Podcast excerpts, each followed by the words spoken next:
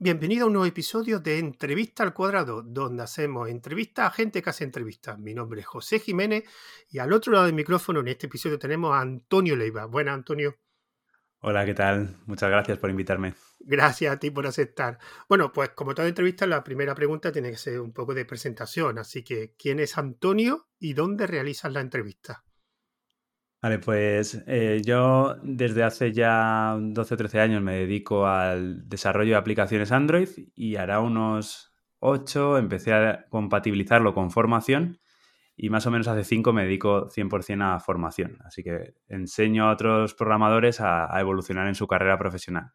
Y eh, asociado a ello tengo un canal de, de YouTube, en mi canal es Dev Experto, donde eh, aparte de crear eh, vídeos relacionados con cualquier temática relacionada con Android en plan tutorial, también eh, de vez en cuando, de forma un tanto irregular, hago entrevistas a, personas del sector.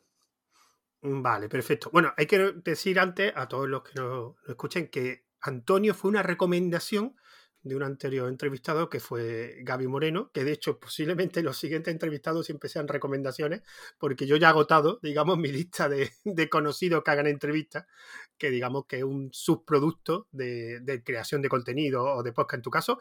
Eh, eh, yo te escucho en podcast, pero ¿qué es? Vídeo realmente, ¿no? Tú lo que haces, lo grabas en vídeo en el canal de YouTube y después lo sacas el podcast, digamos, ¿no? Exacto. en el proceso de subir los vídeos a, YouTube, los que nos encajan también los subimos al, podcast eh, para que se puedan escuchar en audio desde cualquier plataforma. ¿Y, Twitch? Porque la evolución natural de gente que empieza en YouTube y después así directo, ¿eso todavía no te lo has planteado o, lo está...? Lo probé durante un tiempo, pero me pareció como demasiado eh, sacrificado en cuanto a tiempo. Entonces he decidido centrar mi energía exclusivamente en YouTube y cuando puedo hago también directos, pero no no me planteo Twitch de momento como plataforma extra porque ya solo con YouTube me requiere mucho tiempo y prefiero enfocar ahí mi energía. ¿Pero en, YouTube son directos o lo graba y después lo sube? depende. La mayoría de los vídeos que hago son grabaciones y, en cuanto a las entrevistas también he tenido un poco de todo en función de pues un poco de la disponibilidad de la persona con la que hablo, también de de si creo que va a haber interacción con la audiencia y me interesa más que la, audiencia pueda preguntar, hago los dos formatos, o lo grabo y luego lo subo o los hago en directo. La mayoría de los que he hecho han sido en directo. Vamos a empezar ya con la primera parte de, este formato de entrevista, que es como siempre un cuestionario, para saber, digamos, cómo te gustan las entrevistas, que pueden ser como, como la hagas realmente o por diferentes motivos no la haces exactamente como te gustaría. Así que preguntas cortas, respuestas lo que tú quieras. Corta o larga, tú decides. La primera pregunta. ¿Entrevista en audio, vídeo o escrita? Eh, en audio principalmente. Yo escucho muchas entrevistas por YouTube, pero normalmente las escucho en audio. Es decir, tengo la pantalla apagada y, escucho solo el audio. Segunda. Y escritas prácticamente ninguna. Uy, perdón. Es curioso, el formato de entrevista es un formato muy descrito, pero casi nadie ya consume entrevistas escritas, aunque realmente es donde realmente sacas provecho de las entrevistas, más que, Sí, porque da más tiempo al entrevistado a responder, a plantearse las respuestas, pero sí que es verdad que en el día a día, como normalmente las entrevistas son algo que se hace mientras está haciendo otra cosa, pues el audio encaja muy bien, ¿no? Puedes estar escuchando mientras vas al gimnasio, mientras te das un paseo, hacer la comida, y es mi caso en particular, cuando escucho más entrevistas en esas situaciones. Pero una pregunta por curiosidad, porque tú que ya tienes mucha experiencia de programador, generalmente los programadores, aunque esto está cambiando con el tiempo, vosotros aprendéis, habéis aprendido vuestros conocimientos leyendo, más que viendo, ¿no? Sí. Entonces, ¿por qué ahora el consumo de lectura ha bajado? ¿Qué esto qué es? Eh, con, con, la, evolución del tiempo cada vez se va a leer menos y se va a ver más o se va a escuchar más? ¿Tú qué crees? Seguramente, aunque en mi caso, que casi todos eh, casi todo lo que escucho no está relacionado con, ah. con, programación. Las entrevistas que escucho son de temas muy variados, pero normalmente no centrados en programación, salvo algunos casos muy particulares, porque en ese caso sí que le veo más valor a la parte visual, ¿no? A poder ver el código, a poder entender paso a paso. En ese caso voy mucho más a artículos de, de blogs para informarme más que el hecho de, ver entrevistas para eso. Aunque sí que es verdad que algunas entrevistas sí que he escuchado porque a lo mejor la entrevista me interese, aunque se abren de temas un poco más alto nivel, siempre es interesante también eh, escucharlas. Pero ya te digo que en cuanto a consumidor de, de podcast, de programación consumo bastante poco. Vale, vamos a la siguiente pregunta. ¿Improvisación o preguntas preparadas? A mí me gusta que, como oyente, que haya cierta parte de improvisación, pero que tampoco sea 100% improvisada, porque entonces hay veces que no se sabe muy bien por dónde va a ir la, la, conversación y puede acabar yendo por caminos por los que no son tan interesantes. Entonces, sí que me, me gusta que la persona que va a entrevistar se haya preparado a la persona, haya preparado una entrevista con la persona con la que va a hablar, ¿no? Que sepa eh, por dónde puede sacarle el mayor partido posible, pero luego si salen durante la conversación temas interesantes y, da pie a, un poco de, improvisación, pues también me, gusta esa parte, ¿no? que, se, que salgan temas que no estaban planificados originalmente. Pero me has dicho como oyente y como entrevistador. Como entrevistador hago un poco lo mismo. Yo siempre me preparo la, entrevista conociendo a la persona que creo que puede aportar a, mi audiencia, porque normalmente uno de, de, los puntos en los que, por los que yo decido entrevistar a alguien es porque no tengo ese conocimiento y me interesa aprender sobre él, entonces eh, suelo informarme bastante de la, de la, persona, de su trayectoria, de, de en particular la temática sobre la que vamos a tratar, me la preparo, pero luego si surgen temas que, que creo que pueden resultar interesantes, no me ciño 100% al guion, sino que no me importa, así que no me importa un poco salirme de la, de la ruta establecida. Vamos con lo siguiente. ¿Cómo te gustan más? ¿Preguntas cortas, concisas o preguntas largas con un contexto? En general, yo creo que en la mezcla está un poco la... en, el punto medio, ¿no? Está, está un poco lo interesante, ¿no? Que hay preguntas que está, bien que sean cortas para que luego, para no, eh, para no dar prejuicios a la persona sobre lo que tiene que contestar, ¿no? Sino que se pueda un poco eh, explayar más en ese sentido. Pero por otro lado, hay veces que si quieres afinar mucho en, el contenido al que quieres acceder, es interesante que la pregunta tenga muy, un contexto muy claro, ¿no?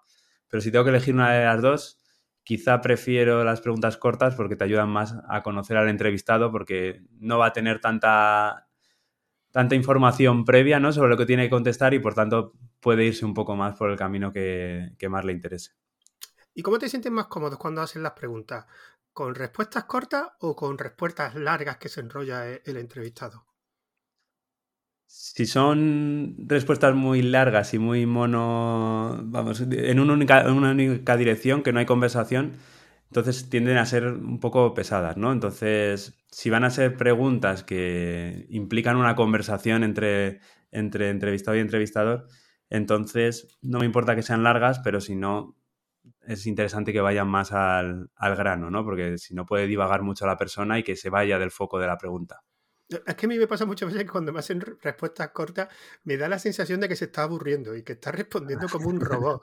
Y claro, también es verdad que cuando hacen respuestas muy largas, bueno, y sobre todo cuando no son largas, cuando son muy largas, digamos que, llega un momento en que cansa. O sea, por eso yo, yo aquí, siempre que hago esta pregunta y la pienso yo, no sé qué responder porque, claro, ni muy corta ni muy larga, seguramente sea, sea la respuesta correcta. Seguramente. Bueno, ¿y cómo te sientes más cómodo? Eh, haciendo entrevistas a gente que conoces, ya no personalmente, sino que a lo mejor conoces por el ámbito, o gente totalmente random y desconocida. Por comodidad personal, me siento más cómodo haciéndoselo a alguien que, que conozco y que ya tengo un contexto y con la que tengo una familiaridad, ¿no? Porque me es más fácil el, entablar la conversación. Pero sí que es verdad que con personas que no conozco, pues a veces también se descubren nuevas personas, ¿no? Que, no tenías tan, tan en, el, en, el, ojo, que no, no, habías conversado con ellas tan a menudo y puedes descubrir, pues eso, nuevas, nuevas personas que te puedan eh, demostrar conocimientos interesantes o incluso por la personalidad, que es una personalidad muy interesante y que eso no lo preveías, ¿no? Sin embargo, una persona que ya conoces, normalmente ya sabes un poco de, qué pie cogea y, y quizá la, entrevista sea menos sorprendente, tanto para lo bueno como para lo malo, ¿no? Puede ir en ambas direcciones. Vamos a pasar a la siguiente. ¿La duración ideal para una entrevista cuál es? Como consumidor, yo si la entrevista me interesa, me da igual la duración. Para mí, cuanto más mejor. De hecho, me he escuchado entrevistas de cuatro horas o cinco y no he tenido ningún problema, aunque haya tenido que escucharlas en varios trozos, porque si el entrevistado o entrevistada es interesante, la verdad que me es indiferente la cantidad de tiempo que duren. Por mi parte, cuanto más largas, mejor. Pero también depende de si es realmente interesante la entrevista, ¿no? Si, no, si se hace demasiado larga simplemente porque sí, pues tampoco hago me, aporta demasiado. Pero si es alguien que me interesa y que me gusta lo que habla, pues si habla 10 horas, mejor que 5. o mejor que una. Como entrevistador, ahí ya viene lo difícil. O sea, que te toca a ti hacer la entrevista, ¿tiene alguna duración? O a lo mejor en tu entrevista siempre dices, oye, mira, no quiero que dure más de una hora o, te da igual, de lo que surga. No, normalmente no pongo ningún, ningún límite y la, la, media que, suelo, que he solido tener ha sido a lo mejor hora y media, una cosa así. Vale. La siguiente. ¿Cómo quieres que se sienta un entrevistado? Pues em, me gustaría que se sintiera con, la capacidad para poder responder las preguntas de la forma más eh, extensa posible, para, para, que sea capaz de dar toda esa información que tiene dentro. Es decir, em, ponerle en un contexto en el que pueda extraer todo el valor de esa persona. Entonces, en tu entrevista, cuando tú haces una entrevista, el objetivo principal no es solo entretenimiento, sino es sacarle, exprimirle la información al entrevistado, ¿no? Exacto, sacarle esos aprendizajes que a mí me gustaría tener y que en ese momento no tengo. Vale, vale. Y ahora, por último, completa esta frase. Hacer entrevistas me sirve para... Aprender, aprender mucho. Vale, vamos a la siguiente parte, que sería ya enfocando en tu entrevista, o sea, personalizando más en la forma en que la haces, cómo te organizas. Pero la primera pregunta me gustaría que es una muy simple, que es ¿por qué haces entrevistas?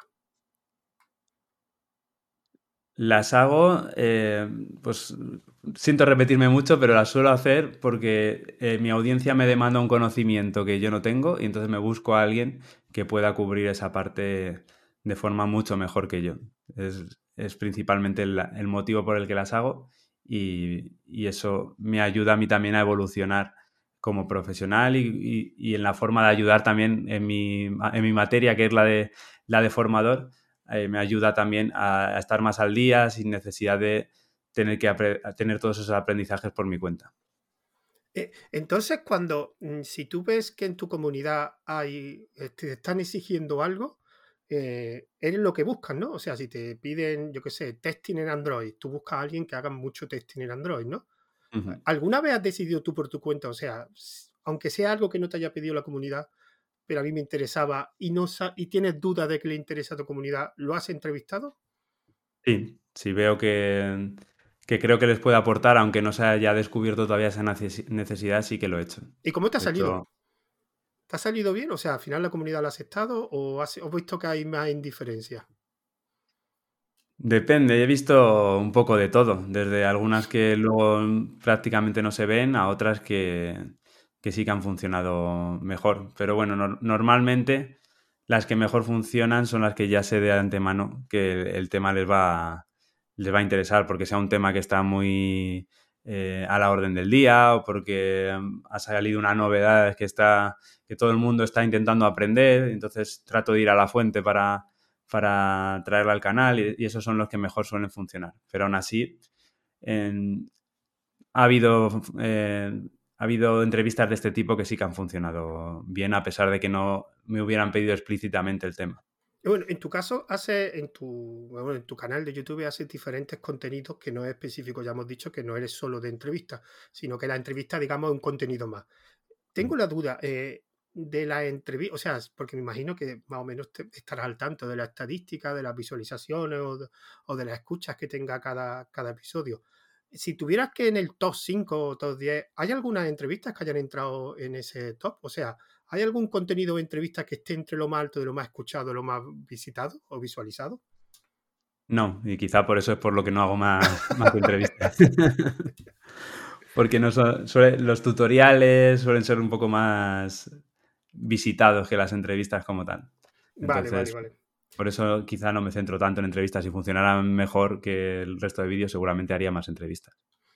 Una pregunta que siempre hago cuando viene un desarrollador y viene aquí a, saber cómo hacer la entrevista, eh, me interesa saber porque en un ámbito donde más o menos se hacen entrevistas en el mundo de los desarrolladores, o sea, cualquier podcast o canal de YouTube, en algún momento siempre hace una entrevista. Bueno, entrevista, charla, lo que sea, pero me refiero que no es, está él solo en el contenido, si siempre participa alguien. Algunas veces es con muchas preguntas otras veces es con un tema donde resolvéis pues, respuestas o unas preguntas, o sea, algunas veces más charla, otras veces más entrevistas, pero muchas veces participáis con otros.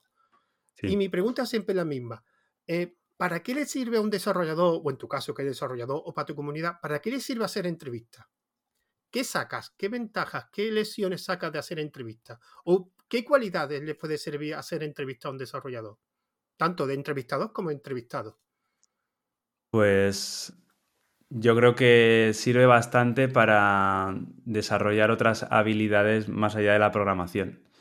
Para el entrevistador, la capacidad de, dirigir una conversación, de saber encontrar la información, de, pues imaginémonos que en vez de ser una entrevista para, para una persona del sector, es una entrevista, entre comillas, que le vas a hacer a un cliente para conocer los requisitos que necesita o entender mejor a tus responsables para saber qué, qué, informa, vamos, qué resultados necesita, en qué tiempo, este tipo de cosas, ¿no? A veces los programadores somos como muy retraídos y nos cuesta mucho el, organizar una conversación, preferimos ir directamente a, tratar con la máquina, ¿no? Y, esto como que nos saca un poco de esa, de esa zona de confort.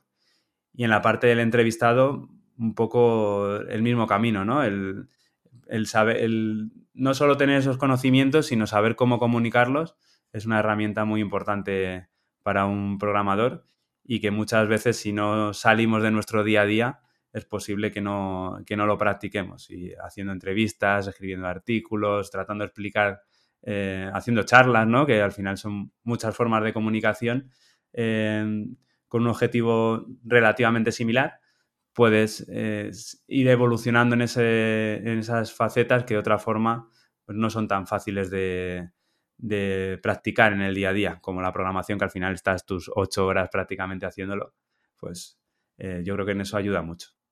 Yo aquí os tengo que decir, porque a raíz de este podcast, pero yo eh, escucho muchas más entrevistas ahora, pero siempre he escuchado muchos podcasts de desarrollo. Yo no soy programador, soy más formador, aunque me gusta la programación. Y he escuchado muchos podcasts y en aquellos todos más o menos de una forma u otra hacer entrevistas y ahora, por ejemplo, escucho más entrevistas de otros ámbitos que no sean programación. Pero hay una cosa que siempre eh, cae o cae en todo el mundo en este ámbito, que cuando, mm, por ejemplo, en este podcast una cosa que estoy consiguiendo es que no estoy, eh, estoy, digamos, entrevistando a gente que muchos de ellos a lo mejor no son entrevistados de ese subgrupo, los desarrolladores sois los que más os entrevistáis entre vosotros. Por ejemplo, tú has salido con Gaby Moreno varias veces en su podcast.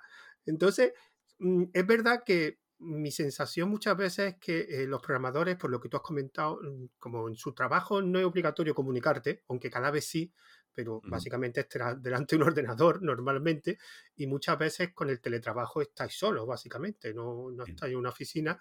Y, muchas veces... Eh, el problema es que cuando comunicáis vuestro trabajo, vuestro código, lo comunicáis a otra persona del mismo nivel, a, otra, a otro desarrollador, otro, o sea, que utilizáis el mismo lenguaje, el mismo vocabulario.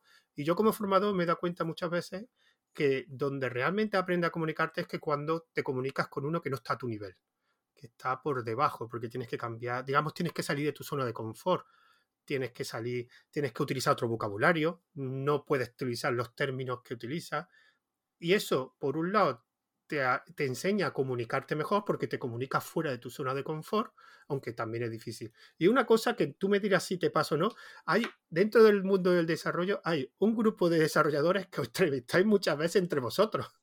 O sea, os repetís mucho. Es relativamente raro y tú me lo dirás, a la gente que has entrevistado tú realmente, ¿hay algunos que nunca, nunca, nunca le hayan entrevistado? Yo creo que sí, porque hubo una época, vamos, cuando empezó el tema de la pandemia que nos encerraron a todos. Ah, vale, vale. Estuve haciendo entrevistas que hacía a lo mejor cuatro entrevistas a la semana, ¿no? Y entonces ahí quise hablar con toda la gente de la comunidad que, conocía, que tenía contactos de un modo u otro, y, había personas que yo creo, aunque tampoco he buscado al 100% a todos ellos, que, nunca habían sido entrevistados, mientras que otros sí, ¿no? Pero, pero hubo ahí bastante mezcla. Y estoy pensando en las últimas eh, porque yo creo que de las últimas, por ejemplo, la gran, bueno, no, la gran mayoría no, pero a lo mejor la mitad o así sí que son de gente que no sé si no habrán salido en ninguna entrevista, pero sí que es verdad que no son los típicos que, a los que se entrevistan todas, todas ellas, porque los busqué más por el perfil técnico de lo que quería conocer que por el hecho de que hubieran sido entrevistados previamente o no. ¿Y cuál es la diferencia entre ese, ese perfil de gente que no ha salido públicamente y los que salen en motos de entrevistas? ¿Qué diferencia has notado? En cuanto al, proceso de entrevistarles, sí, ¿te sí. refieres? ¿Cómo se ha comunicado? ¿Cómo te ha pues respondido? ¿O no hay diferencia? básicamente es complicado. Quizá eh, van un poco más al nivel, lo que tú dices, ¿no? Un poco más al nivel técnico eh, y no eh, respuestas más cortas, ¿no? Un poco más directo y, no. Pues como que cuesta más improvisar, ¿no? Si no estás acostumbrado a, hablar, cuesta más el hecho de, de, comunicarse y por eso quizá decías tú lo de las entrevistas en escrito que son, más, son mejores en ese aspecto porque si, alguien no está acostumbrado a hacer entrevistas, también eh, le va a costar más responder a las, a las, preguntas de forma dinámica y de forma espontánea. o sea, serían entrevistas más clásicas, Serían más entrevistas clásicas de preguntas y respuestas, que no hay formato charla, ¿no? Digamos, se cohiben más a lo mejor, ¿no? Yo creo que sí que funciona más en ese caso el formato charla porque les, no, se sienten tan solos en la comunicación y por tanto es más como una conversación en un bar que el hecho de que le estés entrevistando y haciéndole preguntas que para las que a lo mejor se está planteando si la respuesta es correcta, no es correcta, este tipo de cosas.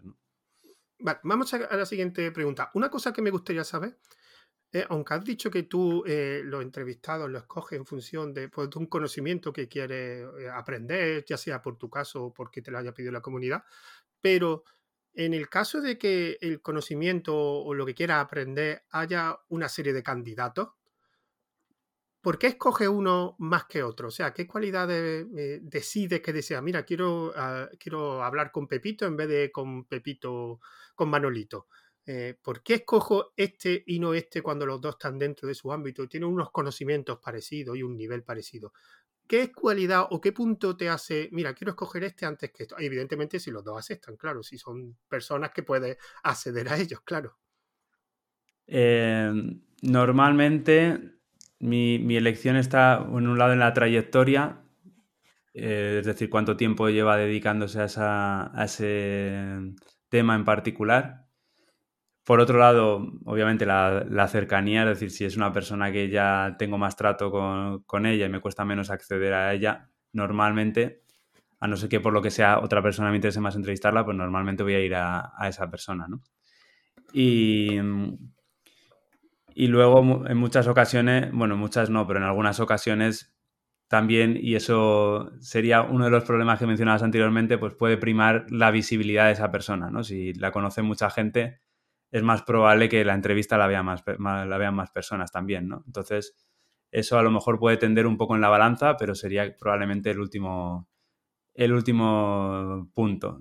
Si, tengo una persona que sé que me va a resolver muy bien la temática en la que estamos hablando, eso va a primar siempre por encima de prácticamente todo lo demás.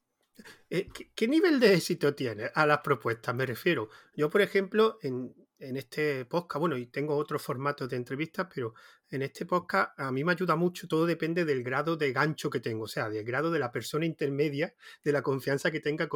Y a mí me falla, y algunas veces me han fallado gente muy visible, o sea, contra más visible las probabilidades de éxito son mucho menores, salvo que tenga un intermediario que, que acceda por, por mí. ¿Te ha pasado a ti? O sea, ¿qué grado de éxito tienen tus propuestas? O más o menos dices, como más o menos se lo pongo a gente que más o menos conozco, tengo un grado alto, tengo un grado bajo. ¿Qué porcentaje tiene?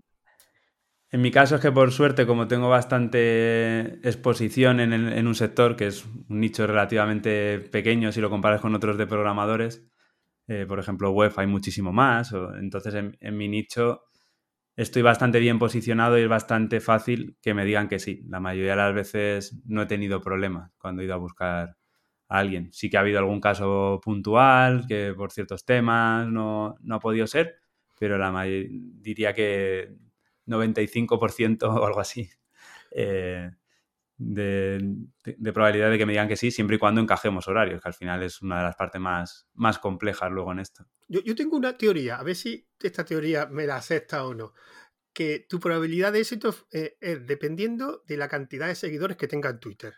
Contra más seguidores que Twitter tenga, no sé por qué, tengo la teoría de que es más fácil contactar con más gente. No sé cuántos seguidores en Twitter tiene, pero pero me da la sensación de que el número de Twitter de seguidores, que te da una visibilidad, evidentemente. Claro, la, la visibilidad ayuda, mucho, pero. Porque Twitter, yo tengo que decir, para mí, y no, sé si para ti, Twitter es la red de los programadores. O sea, todo el mundo, pocos programadores, se puede decir que no están en Twitter. Sí, es donde más están. También es verdad que es de las que menos me gusta y por tanto crezco poco allí, pero bueno, tengo relativamente bastantes, tengo unos 7.000 seguidores no son muchos, pero bueno, suficiente a lo mejor para llegar a alguien y que te diga que sí. Pero donde más destaco es en, YouTube. Entonces, yo creo que también eso, ese nivel de exposición ayuda. Y sobre todo, que, que es lo que digo, que al final yo llevo muchos años en el mundo de la, de la divulgación en Android y que es fácil que, que, aunque sea de oídas, me conozca la persona a la que vaya a llegar. Entonces, eso siempre abre puertas vamos a empezar ya con el tema que me interesa mucho del tema de organización de la entrevista.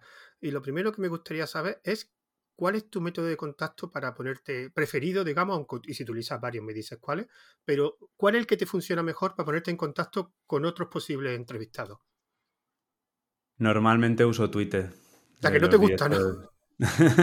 Pero es la forma, como bien dices, como están allí casi todos y, y se usa relativamente bastante, pues suelo contactar por mensaje directo por Twitter y en función de cómo vea la conversación, si es alguien que no entra muy a menudo en Twitter, pues a lo mejor le pido otro, otro, otro mensaje, bueno, es otro camino, ¿no? Para contactar, ya sea email o sea Telegram, pero el acceso inicial o Twitter o LinkedIn son los dos que más, más suelo hacer. Porque al final los, los, tienen más a mano. Yo, por ejemplo, utilizo Telegram. ¿Te funciona Telegram últimamente? O sea, eh, para contactar con, gente. Es que a mi Twitter no me funciona. Eh, realmente contacto muy poco con Twitter porque no me responden básicamente a los mensajes privados. Y Telegram más o menos me responde. ¿A ti te va funcionando Telegram o va mucho por debajo más que Twitter? Sí, va por debajo porque Telegram normalmente necesitas el, usuario, ¿no? Y, y, no siempre lo tienes disponible, tienes que pedírselo por algún otro camino. Entonces normalmente suelo, comunicarme por otras vías. Está el truco de poner el mismo usuario de Twitter. A mí me ha funcionado muchas veces. claro, como Telegram ha sido siempre. No mal truco, sí. La segunda o tercera red social que esa persona tiene, porque nadie, digamos, yo no conozco ningún programador que solo utilice Telegram. Todos utilizan Twitter y después se hacen un Telegram. Y a mm. mí ya me ha parecido, bueno, ya no muchas, pero unas cuantas veces que no sabía, como tú dices, el nombre de usuario o no tenía y ponía el nombre de, Twitter y se funcionaba. Te encontraba esa persona. Solo una vez había una persona, de hecho lo tienes que conocer, que era Nicolás Patarino, que participó por aquí, que tenía, que había otra persona que tenía su, su nick de Twitter y de hecho me equivoqué una vez y lo añadí a un grupo creyendo que era Nicolás y esa persona me dijo, ¿y tú quién eres? Y ya me di cuenta, ostras, que tú no eres Nicolás Patarino. Y lo tuve que echar, le pedí disculpas, lo tuve que echar y meter, porque Nico sí tenía otro nick diferente. Pero bueno, generalmente me funciona. Y ahora el tema de la, de la fecha de grabación. ¿Cómo te organizas para la fecha de grabación? Digamos que casi el punto más importante a la hora de hacer una, una entrevista, además que lo has comentado, es cuadrar fecha. Tú propones fecha, eh, hay un consenso entre los dos, dejas que el entrevistado te proponga alguna fecha y ves si tú te puedes eh, amoldar.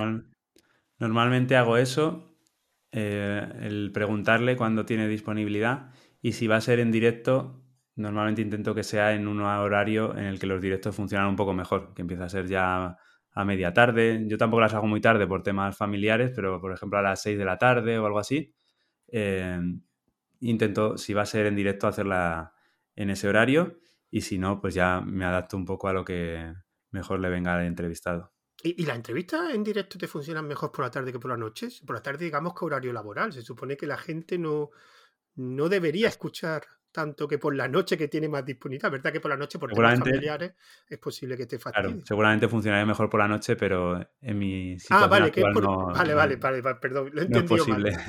Que quería que me habías dicho que por la tarde te funcionaban mejor, pero que no era porque por tu disponibilidad, claro. No, claro, a partir de yo a partir de las 8 así ya no me planteo absolutamente nada. e incluso si puede ser bastante antes, mejor. Así que, mira, ahora voy a empezar a hacer directos y los voy a hacer por las mañanas, aunque sé que en Latinoamérica van a estar durmiendo, pero es el momento en el que hay y ya está. Y hay que adaptarse. Yo algunos que, me- que le he propuesto, eh, yo, yo por ejemplo tengo mañana y noche. Noche principalmente porque yo tengo dos niños y por la noche cuando están durmiendo es cuando... Lo que pasa es que no sé si es tu caso y me he encontrado algún desarrollador que por la noche no podía, no por temas familiares, sino eran del club de las cinco y media, de que se levantaban a las cinco y media de la mañana y me decían que ellos se acuestan a las ocho o a las nueve. Y claro, tú, tú no es por eso, tú eres del club de las cinco y media también. No, no, yo porque a partir por a la tarde noche ya es por los niños y luego ya porque hay que de- dejar- desconectar en algún momento, ¿no? Y ya a partir de las 10, que es cuando ya los niños se duermen, pues ya es momento de descansar un poco y luego irse a dormir. Bueno, otra pregunta más que me gustaría conocer. ¿Hasta cuándo haces entrevistas? O sea, ¿hasta cuánto? ¿Tienes algún plan de, mira, voy a hacer entrevistas eh, hasta cierto tiempo? O sea, no me apetece más. ¿O no has pensado nunca mm, dejar de hacer entrevistas en algún momento? Simplemente hasta que te canses.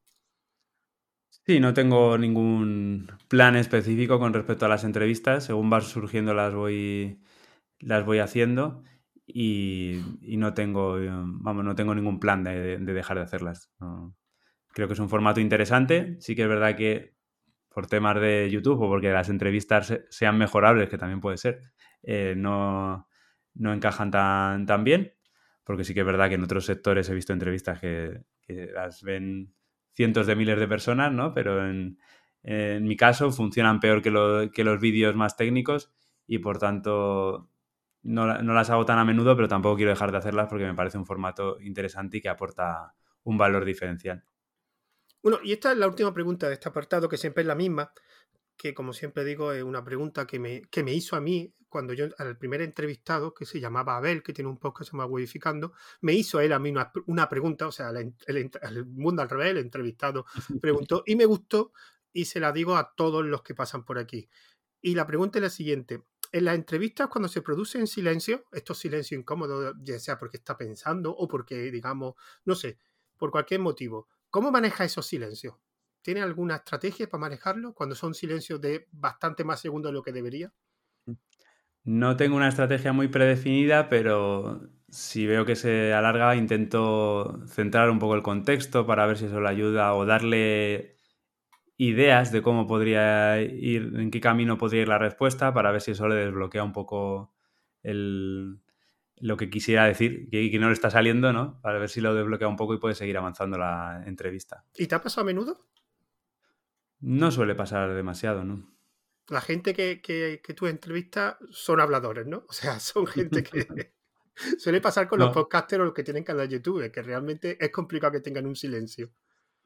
Sí, eh, y, y que no, no me he encontrado mucho en esa situación, en ningún, no, no recuerdo así ninguno especial que dijera, uff, esto se está alargando demasiado, pero si, veo eso, ¿no? Que la persona no, pues por lo que sea, no le encaja la pregunta, a lo mejor le estás preguntando algo que no controla tanto y, no sabe cómo contestar, pues intentas darle una vuelta, ¿no? Para, para poder hacerle sentir más cómodo con esa pregunta y que pueda seguir hablando. Bueno, con esto ya finalizamos la, seg- la segunda parte y la tercera es lo que yo suelo llamar el feedback, que entre otras cosas estaré ya un par de preguntas, pero me gustaría antes saber tener un poco de feedback de esta entrevista. Así que, para empezar, dos pequeñas preguntas. Bueno, la primera no es una pregunta, simplemente es, define esta entrevista con dos o tres palabras. Eh, pues. Mira, el silencio incómodo. Muy interesante. No sé, la verdad que me, me- me ha gustado mucho en el sentido de, de poder pensar eh, para mí mismo cómo hago las entrevistas, ¿no? Porque quizás es algo que no, nos planteamos tan a menudo como deberíamos. Y la, siguiente, y la siguiente, si es verdad, una pregunta que es, ¿cómo hubieran mejorado esta entrevista? Esto es una respuesta un poco personal, porque como hablábamos al principio, a cada uno le gustan las entrevistas de una forma y, quizá tu audiencia piensa lo contrario, pero a lo mejor que no, no tenga una estructura tan definida, ¿no? Que, que, que quizá en mi caso como oyente me planteé escuchar otro, otra entrevista y diga, pues ya sé que esta parte van a estar hablando de esto y a lo mejor no me interesa tanto, ¿no? Que, que dé un poco más pie al descubrimiento cuando estás escuchando la entrevista. Pero ya digo, eso es algo personal de mi caso. No, no es el primero que me responde eso. De hecho, mm, creo que por lo menos dos o tres me han respondido y uno de ellos precisamente ha sido Gaby Moreno, que fue el que te recomiendo, me dijo lo mismo. Es algo que tengo que pensar, que tengo que pensar eh, la flexibilidad. Tengo que, tengo que ver, claro, como ya te he comentado, el objetivo es muy definido. Eh, simplemente quiero aprender a cómo lo hacéis vosotros para yo aprender. Pero sí es verdad que eh, me lo habéis dicho unos cuantos ya que, que una estructura. De hecho, creo que el otro que me dijo lo mismo fue, no me acuerdo muy bien, pero creo que fue también Nicolás Patarino, no sé, los desarrolladores de Android, me responde y esto. Y sí es verdad que ya me lo habéis mm, dicho varias veces y tengo que pensar cómo darle un poco más de flexibilidad. No sé muy bien cómo hacerlo, pero sí tendría que a lo mejor, pues no sé, mezclar las preguntas para no tener una estructura tan fija. No lo sé, no lo sé, pero es una cosa que tengo que pensar, la verdad. Bueno, y ahora, pues simplemente vamos a ver un poquito de feedback, pero eh, de, tu entrevista. Y la primera sería, eh, ¿cómo fue o cuál fue tu mejor entrevista? ¿Y por qué?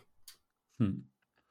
Pues a esto le he estado dando una vuelta y, es difícil elegir una, ¿no? Porque he tenido unas cuantas... Al principio pensé en una que me gustó bastante, pero ya la comentó Gaby, porque también yo entrevisté a Manuel Vivo y coincido con él en que es una persona eh, increíble en muchos aspectos. Pero buscando otra, otra persona y, así de algunas más recientes que he tenido y que me han, me han gustado bastante, entrevisté a, a una persona que, que creo que, que, no da entrevistas muy a menudo, que se llama Luis Rovirosa, que se dedica también un poco a parte de formación, pero, pero más entrar en el propio equipo, ¿no? Y ayudar al equipo a, a, seguir avanzando y a crecer en, en cuanto a conocimientos, a calidad de software, este tipo de cosas. Y me gustó mucho, primero porque fue una entrevista, a él no le conocía personalmente anteriormente, fue el primer contacto que teníamos y, me pareció una, persona pues, que tenía muchísimo conocimiento y que aportó mucho valor y además lo explicaba muy bien, ¿no? Se notaba que se dedicaba a eso, a la, formación y, lo explicó muy bien. Entonces, eh, me gustó mucho y además también me gustó cómo conseguí llevarle a, los conocimientos que quería extraer en esa, conversación. Entonces, por elegir una, pues esa me, parece una de las mejores del canal. E, e, esto es curioso, el día que me, hago, me haga yo esta autoentrevista, me pasa lo mismo y también otras personas que, que me han dicho su mejor entrevista me pasa lo mismo. Generalmente las mejores entrevistas son las que tienen un factor de sorpresa grande. Y claro, el factor de sorpresa grande mm, tiende a desconocidos más que a conocidos, que es curioso que, que los conocidos tienen más confianza y a lo mejor te puedes estar más cómodo, pero es curioso que yo también, si tuviera, cuando me haga esta autoentrevista, también diría que han sido entrevistas de gente que no conocía apenas, que, no, que mm. me ha sorprendido, más que gente conocida, y creo que eh, es curioso que es más complicado encontrar eh, buenas entrevistas de gente desconocida porque el factor sorpresa no es fácil, no cuesta mucho, pero cuando lo consigues es verdad que, te, marca. Más que a lo mejor alguien que conoce de toda la vida que dice, pues mira, esto, la comodidad eh, sería un factor, pero curiosamente la incomodidad de, los desconocidos suele, suele aportar ese factor sorpresa que nos da el, conocimiento, la comodidad de alguien conocido. Bueno, y ahora, dime, dime. Sí, sí, que justo lo que comentaba cuando me preguntabas eso al principio, que pueden salir o, mucho mejor o, mucho peor. Como no conoces a la persona, no sabes muy bien por dónde va a ir la, conversación. Bueno, y ahora la siguiente, que si quieres no dices el nombre, que sería ¿cuál ha sido tu peor entrevista? Aquí se me ha olvidado comentarte cuando digo peor entrevista me refiero en todo el rango, todo tanto en la entrevista, pero también en las preguntas, pero también en la cosa técnica, porque a lo mejor te fallaban los micros, o por organización, porque te costó mucho. Cualquier parte, cualquier componente, ¿cuál ha sido la peor? No solo enfocado a preguntas y respuestas, sino también a cosas externas de las entrevistas, pero relacionadas con ellas. ¿Cuál ha sido la peor? Pues también sería difícil elegir una, pero hubo una época en que hacía entrevistas en inglés, además a gente muy conocida del, sector, porque ahí tenía un rango ya mucho mayor a nivel mundial. Y, y como eran mis primeras entrevistas, encima eran en inglés, yo, yo me recuerdo que eran como entrevistas en una única dirección, porque yo les preguntaba algo y prácticamente se me desconectaba el cerebro para intentar encontrar cómo iba a enlazar con la siguiente pregunta, ¿no? Entonces era como que casi no estaba haciendo caso a, los entrevistados, que además eran, pues eso, eran gente eh, que no es tan fácil entrevistar. Y, les recuerdo que como que si las hubiera hecho ahora, habrían sido mucho mejores y habría aprovechado mucho más a los, a los entrevistados. Pero, pero vamos, ahí hay tres o cuatro que fueron de ese estilo. Podrías elegir cualquiera de ellas porque más o menos iban por el mismo. Pero, eso fue hace tiempo, ¿no? Porque yo estaba revisando en el podcast y. Sí, porque además están en otro canal. Ah, vale, vale, vale, vale. ¿Otro canal también que tenía de YouTube o.? De YouTube, sí.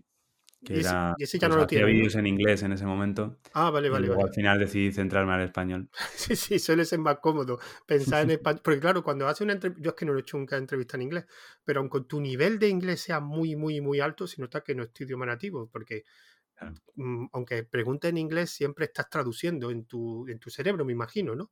no Aunque tenga un nivel alto, al final siempre, siempre eh, piensa en español. No sé si es así o entonces... Sí, hombre, se va liberando un poco la mente, un poco cuando vas eh, cogiendo un poco más de nivel, pero aún así siempre es el, procesamiento del cerebro es mucho más, más lento y por tanto cuesta más, es más pesado, te agotas más y, puedes prestar menos atención al entrevistado, que al final es una de las partes importantes de la entrevista. Porque, porque se llega cuando tú tienes un conocimiento ya llegado a un nivel de inglés tan alto, ¿se llega ya a directamente pensar en inglés? Sí. Mm. Sí se llega a ver, a lo mejor no todo, hay algunas partes que quizá tienes que pararte un poco más a pensarlo, pero si llega un momento en que no tienes que pensar cómo lo dirías en español y luego traducirlo, sino que sale directamente en inglés. Vale, pues ya lo último, digamos, de la parte de la entrevista sería eh, que me recomiende a alguien, ya sea porque su formato es de entrevista o porque haga como tú entrevistas de forma esporádica, pero que sean recurrentes. ¿Quién me recomendaría? Pues yo te, voy a recomendar a, Héctor de León. Héctor de León me suena. También, es también programador, pero más centrado en tema de, de backend, también habla bastante de C Sharp y ha iniciado hace poco eh, en, su, en, su, canal entrevistas y la verdad que el, el, formato que les ha dado, que son así como más informales y tal, me, me gusta bastante. ¿Cuál es su canal? ¿Cuál es, ¿Te acuerdas cómo se llama? Eh, H de León, creo que es. Es que me suena, es que me suena muchísimo ese nombre, Héctor del Bueno, que Héctor del León no es un nombre que se olvide fácilmente. Es que me suena, no sé si alguien me lo ha recomendado, pero ¿de qué? ¿De desarrollo Android o de en general? No, no, es más de desarrollo backend y de temas de. En cuanto al lenguaje, se centra mucho en C aunque habla de muchas cosas, de muchos lenguajes. Eh, divulga en, bastantes, en bastantes ámbitos ¿no? de la programación, pero él está un poco más centrado en ese ámbito, en, en backend, en C y este, este tipo de cosas. Porque lo conoces, tienes contacto con él, porque ya te dije que yo siempre utilizo de gancho o utilizo de gancho, que resulta más fácil, para que después me pase un contacto o porque ya le pueda avisar, digamos, de... Podría escribirle, sí, sí. Vale, vale, perfecto. Bueno, y poco más. Eh, ya lo último, pues, ¿dónde te podemos localizar? Eh, pues mi base central es la, web, a partir de la cual podéis ir a cualquier sitio y es devesperto.com. Y luego en cualquier red social me podéis encontrar como Devesperto, menos en Twitter, que soy Devesperto1, porque Devesperto ya estaba cogido. Así que por ahí me podéis encontrar. Bueno, pues muchas gracias por participar y por aceptar, digamos, este formato un poco diferente de entrevista. Nada, muchas gracias a ti. Un placer. Y, recordar a los oyentes que básicamente este podcast se va a distribuir tanto por Anchor, eh, Apple Podcast y diferentes redes, iVoox también. Y también recordad que hay una cuenta de Twitter que es Entre Cuadrado, donde podréis saber tanto futuros entrevistados como eh, pongo de vez en cuando algún enlace de entrevistas pasadas. Y poco más. Pues me despido de vosotros. Hasta la siguiente entrevista. Un saludo. Hasta luego. Saludos, gracias.